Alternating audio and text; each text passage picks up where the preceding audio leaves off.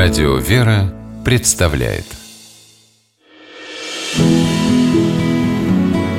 Имена, имена милосердие. В скалистых горах Канады есть пик необычайной красоты. Белоснежные склоны круто взмывают под самые небеса. Если подняться на него, можно увидеть уникальный висячий ледник Энджел, похожий на ангела с распростертыми крыльями.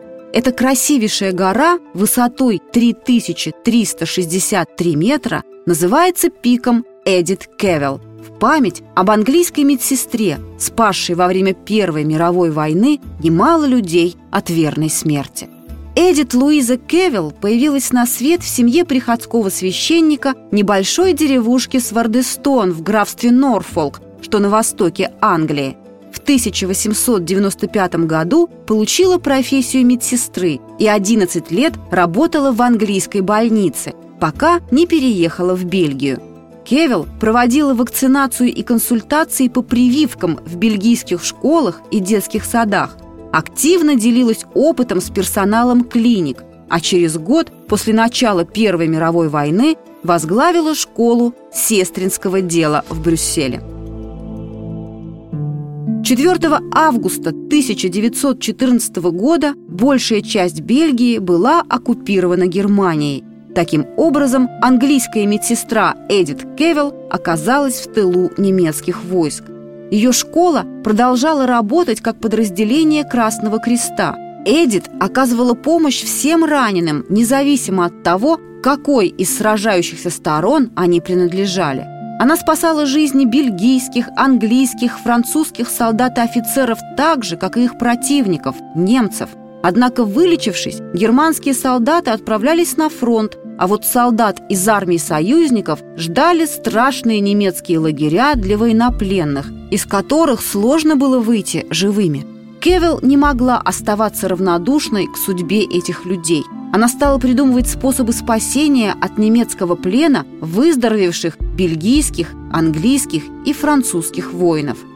В ноябре 1914 года Эдит начала укрывать их в здании сестринской школы – Затем с помощью Эдит им выписывали фальшивые документы и переправляли в нейтральную Голландию. Почти год подпольная группа во главе с Эдит Кевилл занималась этой смертельно опасной деятельностью. Так им удалось спасти от лагерей более 200 человек. Однако о деятельности Эдит стало известно немецким оккупантам – 3 августа 1915 года Эдит и несколько ее помощников были арестованы.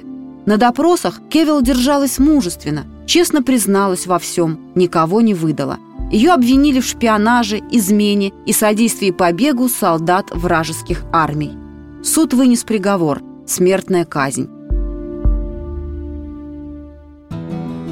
На защиту Кевилл поднялась общественность и государственные деятели многих стран, призывая немецкие власти к снисхождению в отношении милосердной медсестры, но все было тщетно. 12 октября 1915 года Эдит Кевилл была расстреляна. В ночь перед казнью Эдит исповедовалась и причастилась. Священник позже передал корреспондентам последние слова Кевилл. Стоя перед Богом и вечностью, я понимаю, что патриотизма недостаточно. Я должна быть свободна от ненависти и горечи. Сегодня именем Эдит Кевилл названы улицы многих европейских городов, таких как Лондон, Брюссель, Ницца, Канны, Лиссабон, многочисленные госпитали и медицинские колледжи.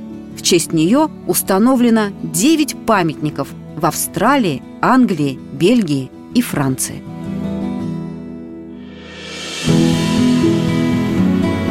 Имена, имена милосердие.